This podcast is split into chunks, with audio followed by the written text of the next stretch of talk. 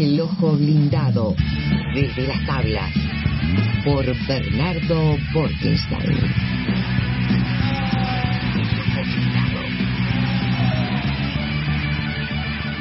Carnaval y murga, carnaval, parodistas, humoristas, comparsas, lugolas. Para muchos tienen muchos puntos de, de unión eh, con el arte, con la cultura. También hay detractores, hay quienes en algún momento dijeron, yo hago teatro, pero carnaval no.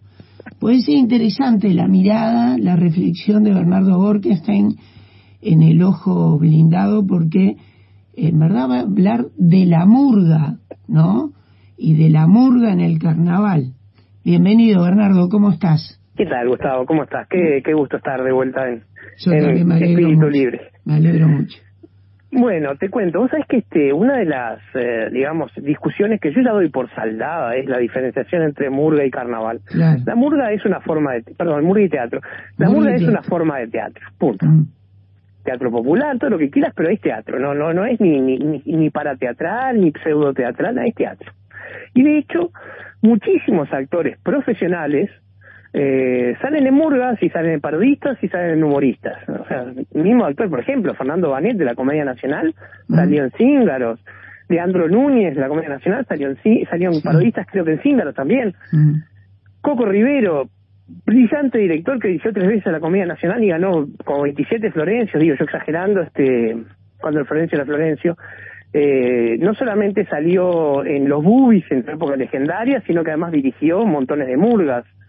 O sea que no, no hay una diferenciación este tan tajante. Mariana Percovich estaba en las murgas, Jimena Márquez este, tan, tiene los dos gorros también, o sea, no, no, no existe esa diferenciación, es una diferenciación elitista en todo caso, y que eh, busca negar que el fenómeno popular más importante del país, que vende en un mes y medio más entradas que todo el fútbol junto, este, es una forma teatral legítima.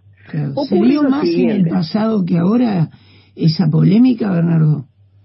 Y lo que pasa es que hoy en día hay este analistas teatrales mucho más formados que entienden que no no se puede hacer esa diferencia. Una Mm. época que no no no había este una una base de críticos formados y bueno, ah, pasaba eso.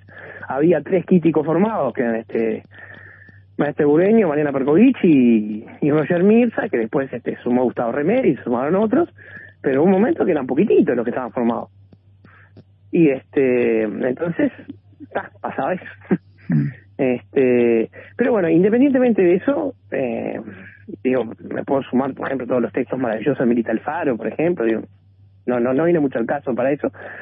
Pero ocurre que además la murga tiene una tradición eh, histórica enorme de más de un siglo, con, todo el mundo sabemos, la murga uruguaya, cuando vino la compañía de teatro La Gaditana.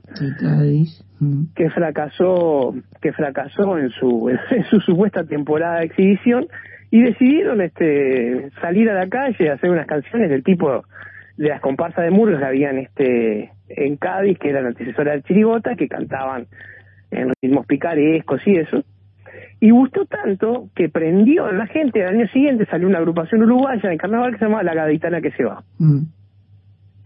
y de ahí empezó toda la tradición de la murga uruguaya que tiene una característica particular, muy diferente, por ejemplo, de la murga argentina o de la murga chilena. La murga chilena sí es, este, son estudiantinas, son estudiantes que salen a la calle a bailar y cantar, son diferentes.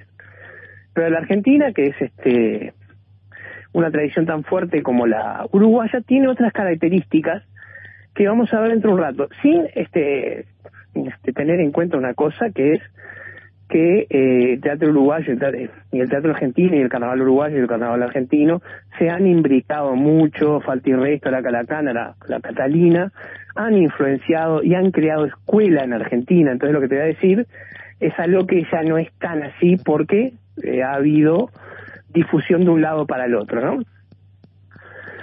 Y en Colombia se creó una escuela de música de murga uruguaya también, había una, este, una especie de, escuela andina, que todavía coexisten las dos.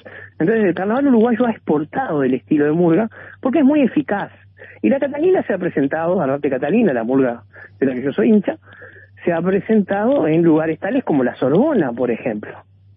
No, no, no, no podemos seguir este, negando la, la fuerza y la eficacia de este fenómeno teatral. Pero entonces, como te decía, este, no solamente tenemos ese origen histórico comprobable, sino que también eh, podemos reclamar un origen mítico de la murga. Claro. ¿Cómo tiene el origen del teatro? Todo el mundo sabe que la tragedia se origina en este los cultos dionisíacos, donde eh, había un coro, bueno, obviamente bajo la influencia de alcohol y sustancias este, que alteran la percepción, que cantaban, ¿sí? Lo que llamaban las dionisíacas, y eh, de ahí eh, hay que pensar que Dionisios era este un dios representado con cuernos de carnero y, rodeado por los sátiros y los faunos, y la palabra tragedia, trago y dos, quiere decir canto del carnero. Y entonces, de, este, de estos este, cultos originarios, los dionisíacos, ocurre lo siguiente, en algún momento del coro se separa una persona y empieza a dialogar con los otros. Esa persona es el primer, este, digamos, dialogador, es el primer agonista y por lo tanto se llama protagonista. Mm. Tanto esa persona que se para y empieza a dialogar altera la necesidad de que sea solo canto y baile y permite, por ejemplo, otro tipo de introducciones, como por ejemplo textos, etcétera, y esto vamos a saltearnos toda la historia del teatro intermedio, es una de las características principales de la murga uruguaya, que es el cuplé dialogado entre el coro y el cupletero llamado, la palabra cuplé está derivada de copla, de cuplilla, ¿no? Copla, claro. Que esa es, la, a, mi, a mi juicio, la principal característica propia de la, de la murga uruguaya, porque la estructura de presentación, salpicón, cuplés, canción y retirada, en algunas cosas se comparten, por ejemplo, este con justamente la chirigota gaditana, pero esta, esta diferenciación de eh, la parte humorística más teatral y sobre todo con el diálogo entre este protagonista y el coro de la murga, a veces incluso ahora ya hay dos, está por ejemplo el director dialogando con el cupletero, hacen un poco lo que en el burlesque hacía Nabot y Costello, que es el, el que hace tonto o el que hace de, pícaro y el que le corresponde más inocentemente. Esto, por ejemplo, es fácil ver en Agarrate Catalina las interacciones entre Rafa lo que es un demonio, de hecho ha hecho de, del diablo mismo, y eh, Yamandu Cardoso, que es el director este, digamos, este artístico de la murga. Entonces, cuando uno ve eso, empieza a ver las estructuras eh, ya conocidas en formas teatrales. Pero la murga argentina es una murga que no tiene esta separación. Es una murga que básicamente canta y baila. Lo más escénico, digamos, lo, lo, más fuerte de la, de la murga es esa parte dionisíaca con el público, esa interacción emocional, visceral, que en Uruguay las tenemos en las llamadas. Entonces, la murga argentina comparte con las llamadas esa parte de brillo de, danzatorio y las agrupaciones murgueras, que no son lo mismo que las murgas en Argentina, tienen sí una parte más de escenario, menos de desfile y ya más cantada, pero sin esta separación, digamos, formal entre el cupletero y los demás. Teniendo en cuenta lo que ya dije, que hoy en día los estilos se han este, mestizado entre ellos, ya no es tan puro en ninguno de los casos. Y por ejemplo, una de las cosas que hay una, una leyenda en la, en la, en la murga, viste que cada, cada género tiene sus propias leyendas, por ejemplo, Macbeth a mala suerte, entonces es una obra que no se puede nombrar, eh, siempre hay ese tipo de cosas. Hay una leyenda que dice que en el baile de las murgas hay este, una, una secuencia que protagoniza la esclavitud, la liberación y el estado de libertad del esclavo, porque el carnaval argentino también tiene sus orígenes en las épocas coloniales. Lo que pasa que en Argentina la negritud no tiene la misma expresión que en Uruguay. Entonces hay una, una especie de, etapa del baile que se hace agazapado, agachado, eh, una especie de, de, escenificación de la liberación que se hace con saltos y representación de tres patadas. El salto el saltimbanquesco de, de, los bailarines de Murga Argentina dando patadas es muy característico, en este caso son tres patadas, y después una parte mucho más saltada y mucho más expansiva que es el estado de libertad. ¿Sí? Que esos son básicamente algunos de los pasos que es muy lindo de ver el, el desfile de la murga argentina. Sí. Este, de la misma forma que quizás el desfile de la murga uruguaya es la parte más apagada de la representación de la murga. La murga uruguaya quiere cantar. Por eso lo que hizo el intendente de, Rocha era una chicaneada, ¿no? Porque sacarle la murga la parte de cantar en Uruguay es sacarle la parte donde se luce más. Pero está, independientemente de eso, que cada intendente haga lo que se le dé la gana, porque no, no viene al caso, este, en Argentina la murga, no la agrupación murguera, se luce en el desfile, y en Uruguay, que también desfila, pero se luce en el escenario, con esta característica. Y estamos hablando de cosas teatrales. Ahora, después tenemos toda la parte analítica de lo que es la murga uruguaya en sí, por ejemplo, la división histórica entre murgas de la Teja, que era más graciosa, y murgas de la eh, perdón murgas de la Unión que era más política. Ay estoy trancado. La murga de la Unión más graciosa y la murga de la Teja más política. Ahí sí bien lo dije. Costó pero lo dije. Y las murgas que se han hecho a la tradición de esas, porque hoy en día tenemos una escuela, que es la escuela de murgas joven, de donde han salido, a mi juicio, las murgas más interesantes. La mojigata, el queso magro, eh, Cayó la cabra, Agarrate Catalina, La venganza de los sutileros, han salido ya de eh, pero con una este fuerte impronta de murgas de la teja, la mayoría de ellas al menos.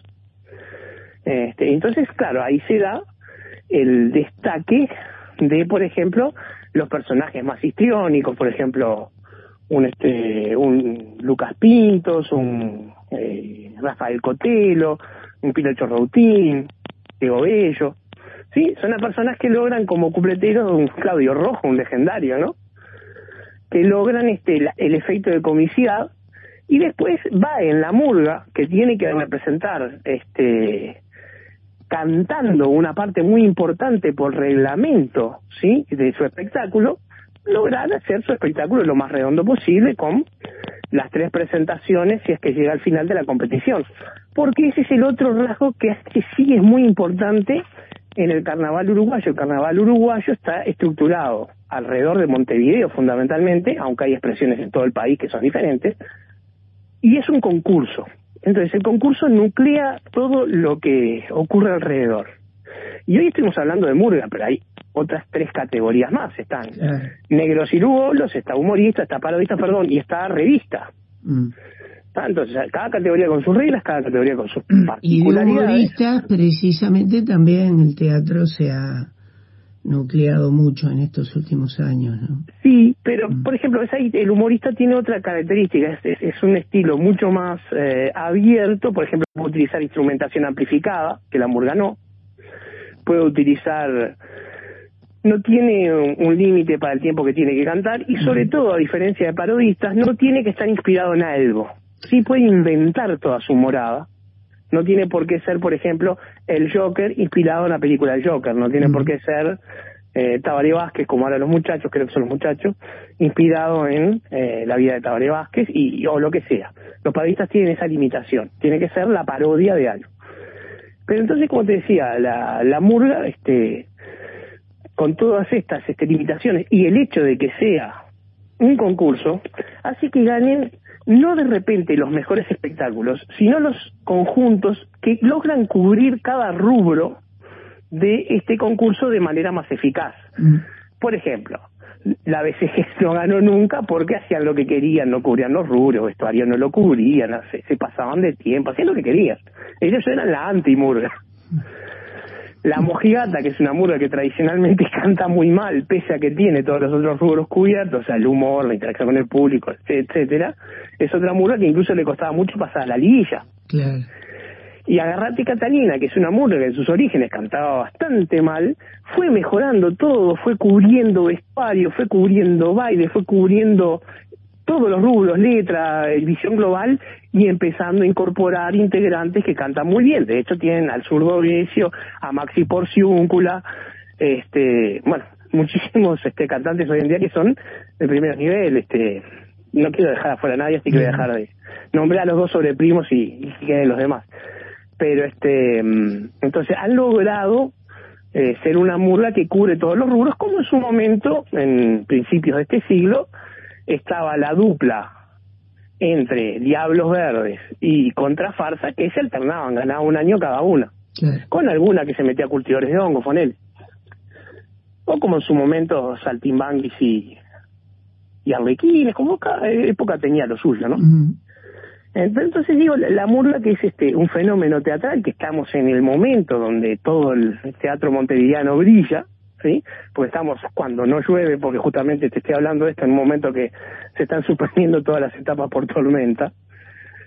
Eh, bueno, eh, estamos en el momento de verlo. Y de repente empezar a verlo teniendo en cuenta eh, cuál es la estructura de este fenómeno y que puede reclamar sus orígenes en la comedia profana, incluso en la propia leyenda de este de las tradiciones dionisíacas, y bueno, entender que, que estamos viendo algo que no es este un montón de advenedizos que se rejuntan para cantar de cualquier manera.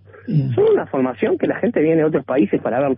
¿Sabes quién era fanático de la murga uruguaya? El Indio Solari. Mira, sí, me habían llegado comentarios que había venido a, al Uruguay y cuando, bueno, más de una vez, y cuando venía veía murga, sí. Está la, la famosa este leyenda urbana de que iba disfrazado al, al albatros. Pero lo real es que el último disco de Los Redondos se llama Momo Sampler. Sí, es verdad. Es, esa divinidad a la que se supone que se dedican los festejos de carnaval. Es un Momo es un dios hijo de la noche, pero que no tiene mitos asociados. No es como una personificación de, de lo picaresco, etcétera. El verdadero dios que, que regula la, la esencia del carnaval son Apolo y Dionisos en el sentido de que el carnaval montevideano, al tener tanta regla, tanto concurso, tanta cosa y estar tan civilizado, eh, tiene una interacción entre Apolíneo y Dionisíaco que, por ejemplo, el carnaval de Río o el de Nueva Orleans no tienen. Donde ahí es el desenfreno, la digamos, la ausencia de reglas en el sentido eh, que estoy diciendo, el carnaval de Río está lleno de reglas y está lleno de, de estructura. Pero bueno, hay una parte de, de lo dionisíaco que en Uruguay ha sido muy reprimida. Yo te, te hago este, acordar que hace muy pocos años se había generado un carnaval en La Pedrera, mm. eh, donde muchos jóvenes iban a tratar de tener un carnaval más dionisíaco y fueron rápidamente civilizados y contenidos. Mm. Tuvieron uno o dos años y al tercero ya le cayeron con todo el peso de la ley enseguida. Porque bueno, esa es una de las características del carnaval uruguayo, que es un carnaval más, muy apolíneo en ese sentido. Y algún día vamos a hablar quizás la columna que viene de la interacción entre Apolinio y Dionisíaco que, que Nietzsche resaltó tanto en, en el arte y sobre todo en las formas teatrales. Bien.